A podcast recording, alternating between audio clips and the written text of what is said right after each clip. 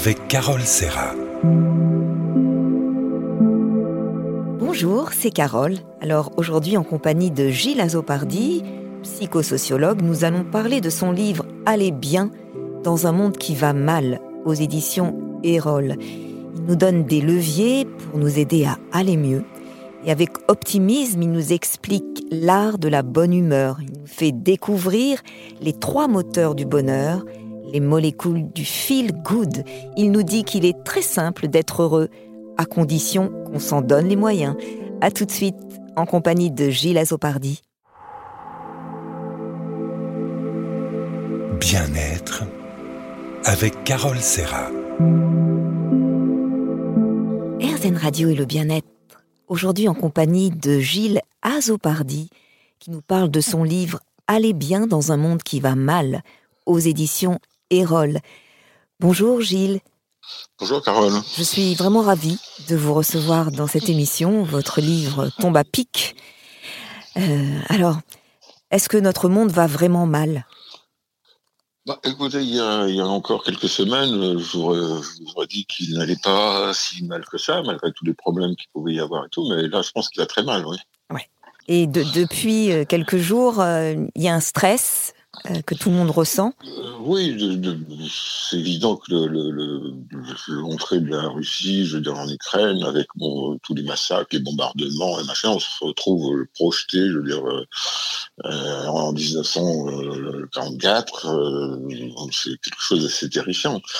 Et le problème, c'est que je veux dire, même si on n'y prête pas trop attention, même si ceci, bon, je veux dire que on, on, le ressent, c'est-à-dire qu'on n'est pas, on n'est pas des îles isolées dans le monde. Il suffit pas de fermer les yeux, je veux dire, pour, euh, pour pas sentir, euh, pas sentir les choses. Oui, il y a un gros stress euh, qui circule en nous et on est des êtres vivants et on peut pas être indifférent à ce qui se passe, c'est oui, sûr. Je dirais absolument. C'est pour ça que dans votre présentation, vous parlez de, des recettes de la bonne humeur. Là, les recettes de la bonne humeur, on, on se demande euh, ce qu'elles peuvent être. Alors effectivement, il y a, y comment dire, dans ce genre de situation, il y a deux, deux, deux écueils, je veux dire, qu'il faut éviter, qui sont, je veux dire, la, la surinformation. C'est-à-dire que si on passe son temps, je veux dire, devant des chaînes, euh, des chaînes d'infos, je veux dire, c'est, euh, dramatique. On se met des images dans la tête, des, des propos, des, bon, et on est absolument, je veux dire, effondré. Et aussi, je dirais, la surinformation sur les réseaux euh,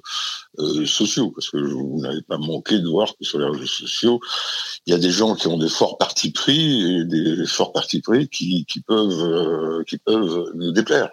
Tout à fait. Mais là, nous sommes sur RZN Radio, la première radio qui est 100% positive et nous allons essayer de l'être le temps de l'émission. Alors, les secrets du bonheur euh, chez quelques philosophes, d'où vient l'idée du bonheur de, de, quand ça date? En réalité, on n'en sait trop rien, c'est ce que vous dites. Non, si, si, parce que je veux dire que les, les, les Grecs parlent le grec, et quand je dis les Grecs, c'est donc les Grecs du, du 5e, 6e siècle avant le, le Christ, euh, parlent du bonheur, je veux dire, dans leurs textes. Et je veux dire, pareil, euh, pareil chez les Chinois. -hmm. Même s'ils ont, je veux dire, une, euh, ils ont une perception du bonheur qui est radicalement euh, différente.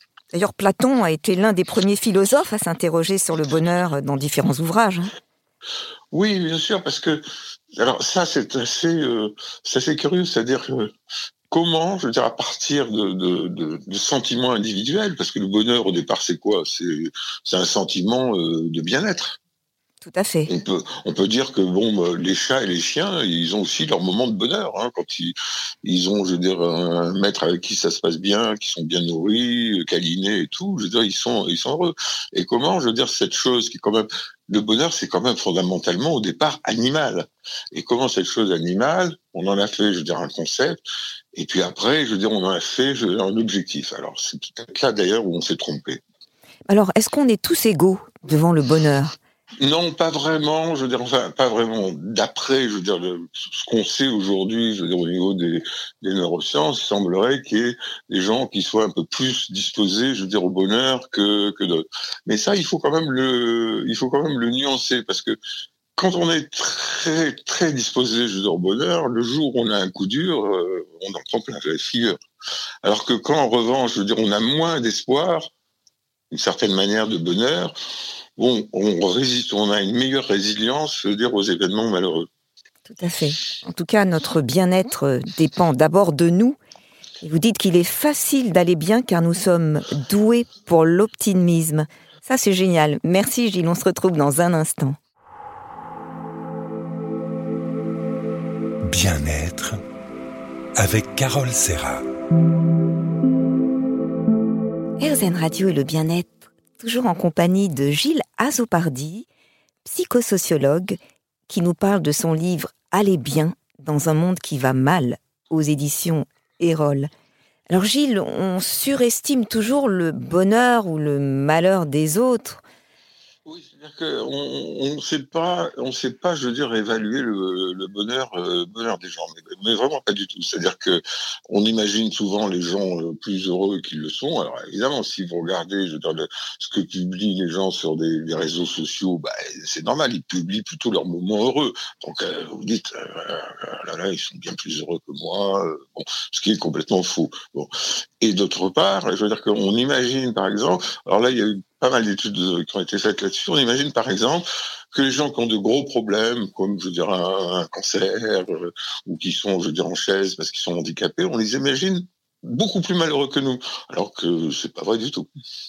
Quand je serai grand, je à quoi pensez-vous le plus souvent? Au passé, au présent ou à l'avenir? Probablement me répondrez-vous à l'avenir, comme la plupart des gens, c'est ce que vous dites. Sauf si vous êtes en train de chicaner avec un contrôleur du fisc sur vos déclarations des cinq dernières années. C'est ça qui, peut vous rendre euh, heureux? Non, non, je veux non. Alors c'est amusant cette réflexion sur les, contrôleurs du fisc parce qu'il y a eu une étude euh, il y a déjà déjà quelques années qui montrait que payer ses impôts rendait heureux. Bah, oui, parce que déjà, si on les paye, c'est qu'on a les moyens de les, payer. Et puis, je veux dire, les, impôts, c'est toujours, je veux dire, ça fait partie quand même, je veux dire, des, soucis, quoi. Bon. Hein. Bien sûr. En tout cas, le, secret du bonheur, euh, on le trouve chez quelques philosophes. C'est une idée un, peu évolutive. Elle n'a pas eu le même sens selon les époques. Alors Platon, pour lui, c'était la béatitude, la recherche du bonheur, qui est le but de la vie humaine. Pour Aristote, c'était être vertueux. Épicure, lui, recherchait le bonheur terrestre. Montaigne, que j'adore, l'art du bonheur. C'est marrant cette évolution. Hein je ne sais pas si on peut, je sais pas si on peut vraiment parler d'évolution. C'est plutôt comme une espèce de, une espèce de résille euh, qui s'étendrait. Parce qu'on voit, par exemple, que les, les Chinois ont une idée très différente du bonheur. Euh, nous, on a plutôt tendance, euh, je veux dire, à se dire bon, le bonheur, ça se mérite, par exemple. Phrase classique. Le bonheur, ça se mérite. Ben non, pas du tout. Le bonheur, ça se mérite pas. Bon. Ou je veux dire, le bonheur, c'est un objectif euh, à poursuivre. Il faut se donner les moyens, je veux dire, d'être heureux, etc., etc. Alors qu'en fait, pour les Chinois, c'est pas du tout ça. C'est-à-dire que le bonheur n'a rien à voir avec notre volonté. Il faut surtout pas faire preuve de volonté, de chercher, je veux dire, être heureux. C'est quelque chose qui, qui s'éprouve, je dirais, un petit peu comme un, surfeur, je veux dire, sur la vague, à un moment donné, je veux dire, vous avez des grands moments de bonheur. C'est-à-dire qu'il faut épouser les événements plutôt que vouloir les contraindre pour qu'ils collent, je veux dire, à, nos envies. Alors justement, qu'est-ce qui nous rend plus heureux? Est-ce que c'est d'être plus riche, de vivre à deux, de croire en Dieu? Non, non, ça, ça, ça non, toutes ces choses-là sont, sont différentes. C'est-à-dire que on sait par exemple que, je veux dire que les, grands événements de la vie, les grands événements heureux de la vie, euh, un mariage, une naissance ou gagner un gros lot loto, on sait qu'effectivement, je veux dire, ça booste votre bonheur pendant, je veux dire, quelques semaines, euh, voire quelques mois, mais qu'ensuite vous revenez, je veux dire, à votre état de bonheur initial. Mm-hmm. La religion, je veux dire, c'est différent. Il semblerait que, d'après ce qu'on sait, il semblerait que les, gens qui ont une, croyance, une foi, euh, quelle qu'elle soit, semblent un peu plus heureux, je veux dire, que, les autres. Sans doute parce que, je veux dire, que ils se sentent pas seuls d'une certaine manière. Et puis, d'autre part, je veux dire que il y a une cause, il y a une explication, le monde, ils ont l'impression que le monde est plus contrôlable puisque je veux dire qu'il y a euh, une puissance supérieure et que bon a priori cette puissance supérieure euh, ne leur veut pas du mal. Oui, la religion euh, donne un sens comme vous dites et ça c'est important dans, les temps incertains que nous vivons. Oui, c'est pour ça d'ailleurs que bon, il y, a même une espèce de, en ce moment, je veux dire un peu partout, il y a quand même une espèce de radicalisme religieux euh, parce que euh, je veux dire chacun se bloque sur euh, ses positions. Alors que par exemple les, les, les, Chinois seraient très très différents, je veux dire par rapport à ça, parce qu'il n'y a pas de Dieu vraiment chez les Chinois. Il n'y a pas de puissance supérieure, je veux dire que qui qui contrôlerait, je veux dire les choses ou qui donnerait si on y croit, je veux dire, bon, on contrôle mieux sa vie. Tout ça n'existe pas chez eux. En tout cas, chacun peut trouver son, bonheur intérieur, hein, que ce soit à travers euh, la foi, euh, euh, la musique, la méditation, et c'est ça qui est important, c'est d'avoir une, activité qui nous plaît, qui nous rend heureux. Merci Gilles, on se retrouve dans un instant. Bien-être avec Carole Serra. RZN Radio et le bien-être, toujours en compagnie de Gilles Azopardi, psychosociologue qui nous parle de son livre Allez bien dans un monde qui va mal aux éditions Erol. Alors Gilles, vous dites qu'il ne faut pas confondre le bonheur avec l'hormone la sérotonine et le plaisir avec l'hormone la dopamine. Oui, alors ça c'est épatant parce que je veux dire que les, Grecs faisaient déjà la distinction, euh, alors que même on ignorait, je veux dire, les hormones et les neurosciences. Déjà, ils avaient compris que le bonheur et le plaisir sont deux choses tout à fait différentes. Le bonheur étant un état euh, stable, de bien-être stable, alors que le, le, plaisir avait quelque chose, je veux dire, d'éphémère. Et le problème, c'est que quand on confond, euh, alors tout ça a été confirmé par les neurosciences, on a découvert que, je veux dire, que le bonheur et le plaisir n'activaient pas les mêmes euh, réseaux euh, de neurotransmetteurs, etc., dans le cerveau, les mêmes zones et tout. Et je veux dire surtout, c'est que c'est difficile de c'est-à-dire que si par exemple on fait grimper je veux dire un petit peu euh, son niveau je veux dire de, de dopamine qui est l'hormone du plaisir on fait automatiquement descendre son niveau de sérotonine qui est celui du bonheur donc le bonheur c'est un équilibre je veux dire entre les deux et ce qui veut dire que il faut se méfier des plaisirs excessifs il faut être dans, l'équilibre, en fait, dans sa vie. Oui, dans, une, dans un équilibre. Et puis, au niveau du plaisir, il faut être ce que disait Épicure. C'est-à-dire que on a fait des piqûres. Maintenant, quand on dit des piquerismes, on a l'impression que c'est des gens, je veux dire, qui font bombance euh, en euh, buvant de bon vin. Bah, mais pas du tout. Je veux dire, Épicure, c'était quelqu'un qui mangeait, je veux dire, assez sobrement.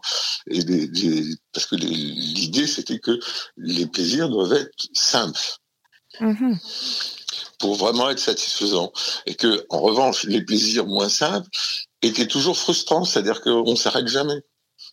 Oui, on en veut toujours plus. On en redemande toujours plus. Tout à fait. Alors, quels sont les, trois moteurs du bonheur? On a parlé des molécules, euh, la bonne humeur. Vous dites qu'elle est dans la sardine, les bons oméga. Oui, alors ça c'est oui parce que que les, oméga 3, je veux dire bon, on en a parlé, je veux dire à l'époque et tout, et puis depuis, je veux dire qu'il y a eu des, des études.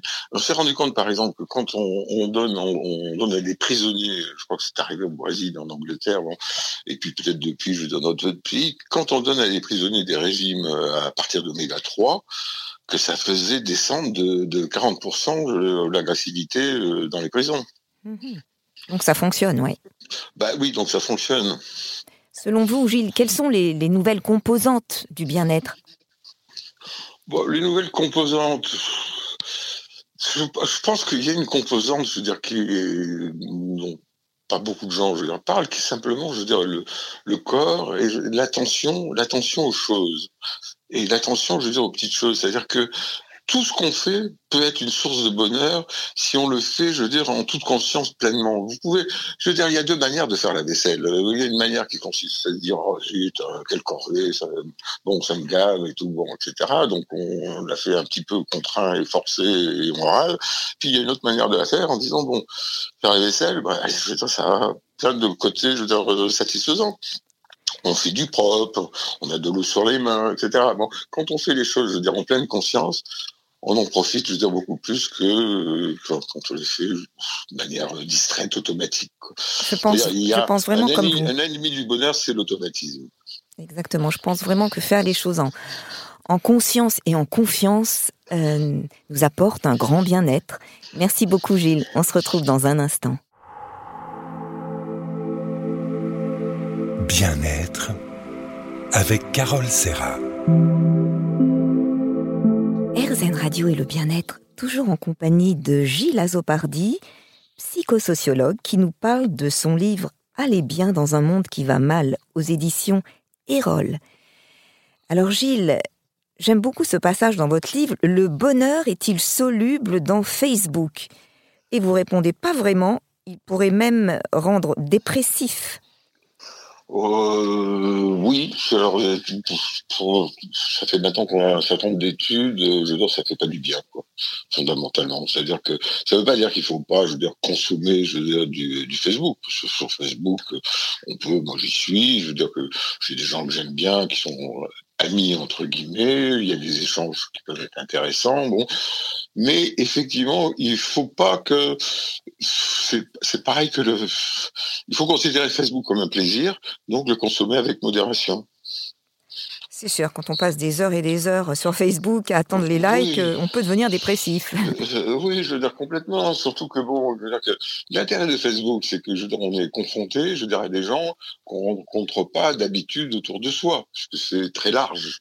Et puis je pense aussi que oui, l'être humain a besoin de de lien social dans la vraie vie hein, pour se sentir. Ah oui, euh, alors ça, absolument. C'est-à-dire, bon, euh, attendez, j'espère qu'on ne parle pas d'extrême où il y a des gens qui ne vivent que sur Facebook.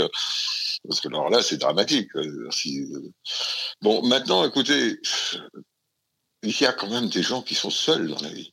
Oui. Moi, j'ai rencontré, je dire, récemment une vieille dame qui est seule, je dire, dans la vie et qui se plaint, je dire, de sa solitude et j'imagine que, bah, que sur Facebook, elle, elle, compense cette solitude, euh, cette solitude physique. Parlons maintenant d'un autre thème, le, succès. Vous dites que le succès ne fait pas le bonheur et c'est même plutôt l'inverse. Ah oui, c'est le contraire, c'est le bonheur qui fait le succès. Quand vous êtes heureux, je veux dire, vous travaillez mieux.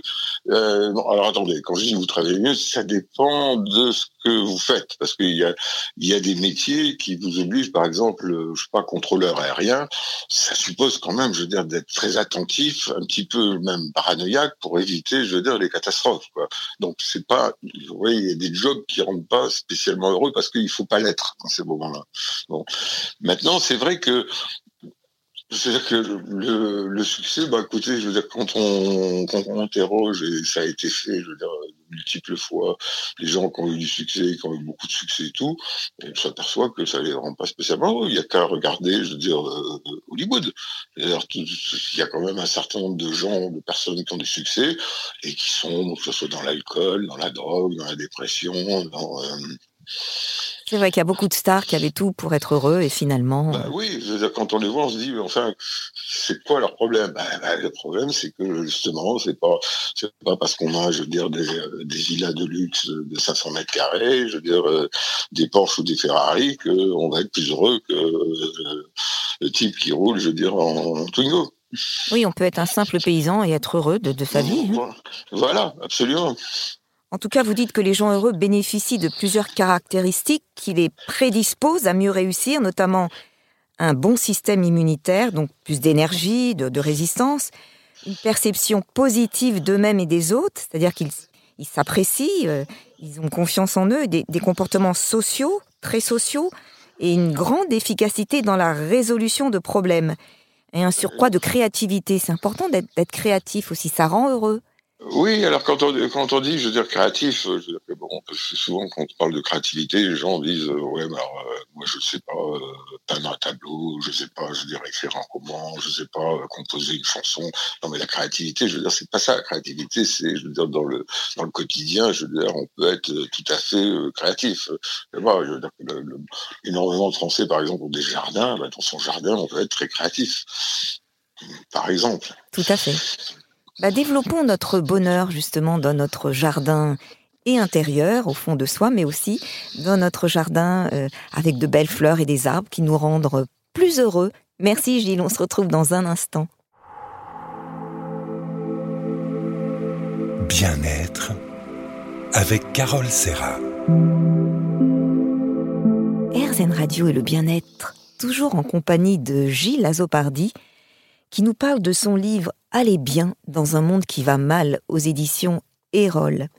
Alors Gilles, vous dites que l'estime de soi, c'est une clé quand même du bonheur. C'est la nouvelle clé du feel good. Non, c'est pas, c'est pas la nouvelle clé, mais c'est vrai que, c'est vrai que, je notre bonheur dépend quand même beaucoup, je veux dire, de l'estime qu'on a pour soi. Si, je veux dire, euh, euh, chaque fois qu'on passe devant sa glace, on se déteste. Si, je veux dire, bon, euh, c'est vrai que, bon, forcément, ça favorise pas, je veux dire, le, ça favorise pas le bonheur. Ça, c'est, il n'y a pas de doute. Mais en même temps, l'estime de soi, c'est quelque chose, c'est un petit peu comme le bonheur tout à l'heure. C'est-à-dire que une, une, estime de soi, je veux dire qu'il il suffit pas qu'elle soit juste basse ou, euh, ou haute, il faut aussi qu'elle soit stable.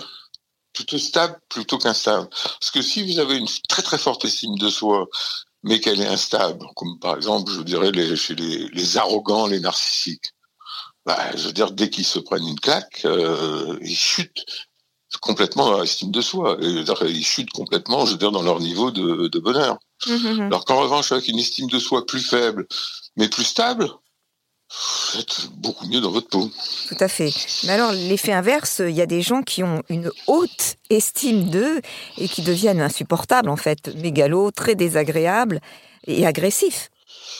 Oui, absolument. Mais ça, c'est ça, c'est justement, c'est le cas quand vous avez, je veux dire, euh, bon, alors là, on va se référer, je veux dire, au plaisir. S'il de soi quelque part, c'est comme le plaisir. Je veux dire qu'il faut la consommer, je veux dire, mais avec modération. Si vous avez, je veux dire, un, un, ego, je veux dire, euh, un trop gros ego, bah, écoutez, je veux dire que toutes les, toutes les je veux dire aussi bien l'expérience que les études montrent que la plupart des gens, je veux dire, détestent les, euh, les gens qui la ramènent trop, euh, qui ont, euh, voilà, qui, qui se battent la poitrine, genre c'est moi, c'est moi, c'est moi.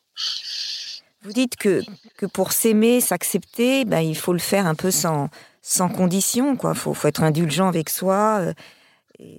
Oui, ça, je crois que c'est ça, je crois que c'est quand même quelque chose, je veux dire, de, de capital. C'est-à-dire qu'on est, je veux dire, dans un monde où justement cette espèce de poursuite du bonheur, avec en plus cette injonction, je veux dire, au bonheur, une injonction, je veux dire, au bonheur qui est terrible. C'est-à-dire que il, faut être, le, plus possible magnifique, il faut, je veux dire, être très performant tout le temps, il faut ceci, il faut cela. Bon, bah, écoutez, je veux dire, personne n'est, personne n'est comme ça. Donc, si vous vous traitez, je veux dire, comme ça, si vous êtes tellement exigeant avec vous-même que vous n'êtes jamais satisfait de vous-même, ben à ce moment-là, je veux dire que là aussi, vous vous écoulez. Alors qu'en revanche, si je veux dire que, bah oui, bah, on fait tous de temps en temps des bêtises ou de temps en temps, je veux dire, on rate un truc qu'on a essayé, machin et tout. Bon, bah, à ce moment-là, je veux dire, il faut être, bon, à partir du moment où on n'a pas commis d'horreur, il faut être quand même très indulgent, je veux dire, avec soi-même. Le, le, le, début, la, la, bonne estime de soi, ça commence quand même, je veux dire, par déjà se pardonner, je veux dire, un certain nombre de choses du passé, parce que tout le monde dans, ce, dans son passé a des moments dont il n'est pas très fier, dont il n'est pas très content, il aurait fait autrement et tout. Bon, déjà, je veux dire, pardonner ça, et ensuite, je veux dire, être quand même indulgent, je veux dire, avec soi-même. Et là, en plus, je veux dire une chose, quand on commence à être indulgent avec soi-même, on l'est aussi, je veux dire, avec les autres. Ça, ça, commence toujours par soi, de toute façon. Hein. Oui. Faut, faut, comme vous dites, s'aimer, s'accepter, être indulgent, ne pas avoir peur de commettre des erreurs. C'est, c'est comme ça en fait oui, qu'on apprend, qu'on s'améliore. Depuis tout ça, on le connaît depuis longtemps. Quand euh, le Christ dit euh, pardonnez-leur, ils savent pas ce qu'ils font, ou euh, euh, que celui qui n'a jamais péché je jette la première pierre. Bah oui, enfin, on a tous péché, je veux dire, même si on n'est pas religieux. Bon, c'est pas à peine de, de, jeter des pierres aux gens dès que ils font un truc qui est pas bien faut, faut admettre, accepter ses, ses défauts. Ça, ça, personne n'est parfait en fait, et on mise plutôt sur ses qualités plutôt que voilà. de gaspiller son énergie et son oui. temps à, à, se réparer. Non, oui, faut que je sois comme ça. ça. Oui, absolument. Je veux dire que si vous n'êtes pas doué pour quelque chose, je veux dire, bah, essayez de trouver en quoi vous êtes doué. C'est pas la peine de vous acharner, je veux dire, sur, parce que là, effectivement, non seulement, je veux dire, vous gaspillez beaucoup d'énergie, mais vous la gaspillez en vain. C'est-à-dire qu'à l'arrivée, je veux dire, vous êtes aussi nul qu'au départ et vous avez perdu beaucoup de temps. Exactement. Alors, vous qui nous écoutez, vous avez sûrement euh, des dons, une énergie très créative euh, et croyez en vous, c'est important. Merci beaucoup, Gilles. On se retrouve dans un instant. Bien-être avec Carole Serra. RZN Radio et le bien-être, toujours en compagnie de Gilles Azopardi, qui nous parle de son dernier livre, Aller bien dans un monde qui va mal. Alors Gilles, vous dites que ce qui est important, c'est d'être dans l'attention au moment présent. Ça, ça rend heureux. Parce que quand on est dans le vagabondage mental, il y a une influence négative sur notre humeur. Ben, ça dépend, ça dépend du, du vagabondage mental. C'est-à-dire qu'il y en a un qui est plutôt, je veux dire, ce qu'on appelle l'attention flottante euh, en, psychanalyse, par exemple, c'est une attention, je veux dire, aux choses autour de soi, mais sans se concentrer, sans se focaliser, je veux dire, sur quelque chose en particulier. Euh, simplement, ça, ça, consiste à être, j'allais dire, spirituellement ouvert. Bon. Et puis il y a un autre vagabondage qui est le ressassage, c'est-à-dire que les ruminations, mmh. les ruminations, c'est-à-dire que si vous ruminez en permanence votre passé, et surtout en général on rumine plutôt le mauvais passé que le bon, hein, faut bien le dire. Eh ben, à ce moment-là, je veux dire que vous ruminez, je veux dire complètement. J'ai découvert dans votre livre un nouveau terme que je ne connaissais pas, le RAS. C'est un organe gros comme un petit doigt qui loge dans le cerveau qui, et qui contrôle notre perception de la réalité c'est euh, c'est plutôt notre notre oui notre personnalité notre intention je sais pas si vous avez sans doute dû remarquer ça aussi. C'est-à-dire, par exemple, imaginez que vous cassez la jambe en faisant du ski, je veux dire, vous avez un plâtre, euh, quand vous sortez, vous allez voir des tas de gens avec des plâtres. Ou si vous avez envie, je veux dire, d'une petite voiture euh, rouge euh, anglaise, vous allez sortir, vous allez voir des tas de petites voitures rouges anglaises. C'est-à-dire que c'est un, un organe, enfin, c'est pas un organe, c'est un endroit, je veux dire, du cerveau, qui gère, je veux dire, les informations de l'extérieur et qui attire, je veux dire, votre attention sur ce qu'il imagine votre intérêt. D'accord. Alors quand on est de bonne humeur, notre RAS ne voit pas les obstacles, il relativise, il minimise la réalité. Voilà, alors voilà, c'est là, c'est là le problème, c'est-à-dire que c'est l'histoire de se lever, je veux dire, du, bon pied. C'est-à-dire, vous vous levez un matin, bon, tout se passe bien et tout, etc. Vous allez au bureau, tout se passe bien et tout. Euh, vous êtes content, vous êtes ravi, bon, euh, bon. Et puis le lendemain, je veux dire que bah, ça se passe mal. Euh, il n'y a plus de café, il n'y a plus de filtre à café, il n'y a plus d'eau chaude dans le ballon. vous êtes coincé, je veux dire, derrière un camion poubelle. Vous arrivez au bureau, il y a votre patron qui vous regarde, vous en un drôle d'air, alors que bon, ça vous concerne pas, mais simplement c'est lui aussi il est perturbé pour d'autres raisons. et à ce moment-là, vous vous dites, et toute la journée, votre attention ne va être attirée que par les contrariétés, les problèmes, les bon. Alors qu'en fait, cette journée-là, elle n'était pas pire que celle de la veille, et, pas meilleure que celle du lendemain. C'est exactement une journée classique, traditionnelle. En fait, si je comprends bien, quand on est d'un naturel pessimiste, trop anxieux, eh bien notre RAS peut faire notre malheur et nous pourrit la, vie en fait. C'est l'inconvénient, je veux dire, du, pessimisme. Euh, c'est ça, c'est que c'est qu'effectivement, je veux dire qu'on a tendance dans les moments, ben, même quand on est un grand optimiste, c'est des moments où on dit où on est quand même pessimiste. Hein, il faut quand même euh, le dire aussi. Bon, et dans ces moments-là, je veux dire qu'on on a tendance à ne voir que ce qui est euh, noir. Alors moi, en tant que sophrologue, je, je, fais un peu comme vous. je recadre mon RAS. Je, propose aux gens justement, dès que les pensées euh, négatives arrivent, tout de suite dire stop et les remplacer tout de suite par des pensées positives. Il faut le recadrer. Stop au négatif. C'est un le RAS, c'est il bosse pour nous quoi. Euh, donc euh, mais pour ça il faut qu'on lui dise ce qu'on veut. si effectivement vous laissez en roue libre, il, va travailler, qu'on va dire, par défaut. Bon, c'est-à-dire que quand tout va bien, tout va bien, mais quand tout va mal, ça va de plus en plus mal. Bon, mais alors dans ces moments, effectivement, il faut recadrer son RAS, euh, disant attendez, euh, bon, et il y a des petites choses toutes simples pour ça. Hein. je veux dire que par exemple, si si vous mettez, je veux dire, une, photo, je veux dire, de, de votre gentille mamie, hein, pas la méchante, la gentille, sur votre smartphone, eh ben, je veux dire, ça vous fait du bien. Vous regardez la photo de la gentille mamie et hop, c'est une image positive. Et cette photo de la gentille mamie, figurez-vous, ça marche chez les moutons. C'est-à-dire quand on montre à des moutons des photos de camarades moutons, de la famille mouton, je veux dire, ils sont plus contents.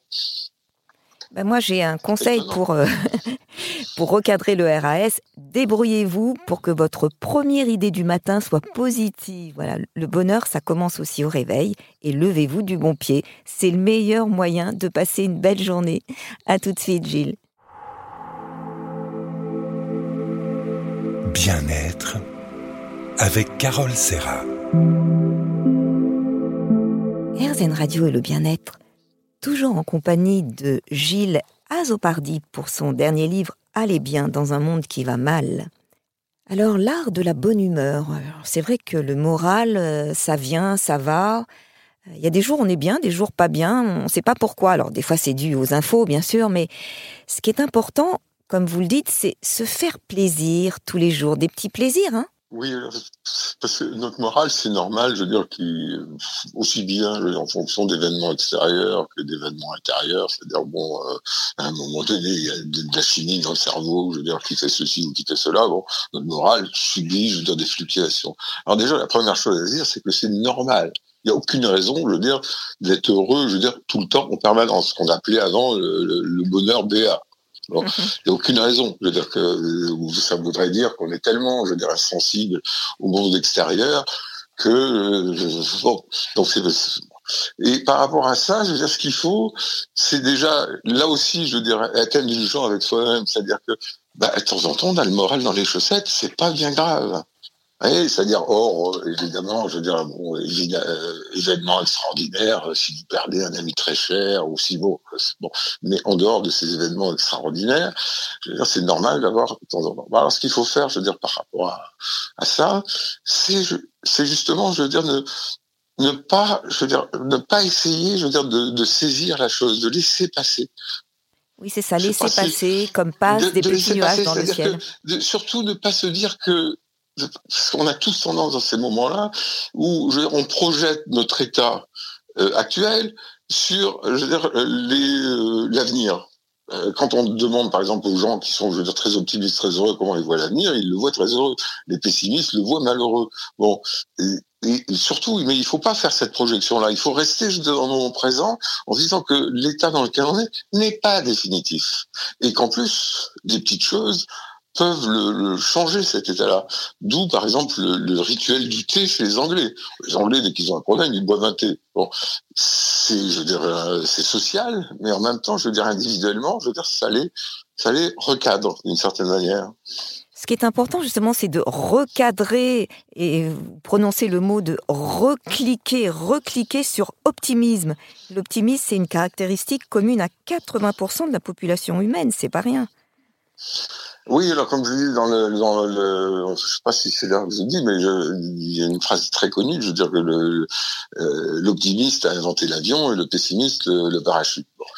Euh, on voit bien là, ce qui est intéressant là-dedans, c'est que, bah, je veux dire, on peut pas se passer, je veux dire, de, de pessimistes. Il faut qu'il y ait des pessimistes. Heureusement qu'il y ait des pessimistes. Imaginez, je veux dire, un monde où tout le monde serait complètement optimiste. On irait, je veux dire, à une catastrophe, je veux dire, euh, certaine et extrêmement rapide en plus.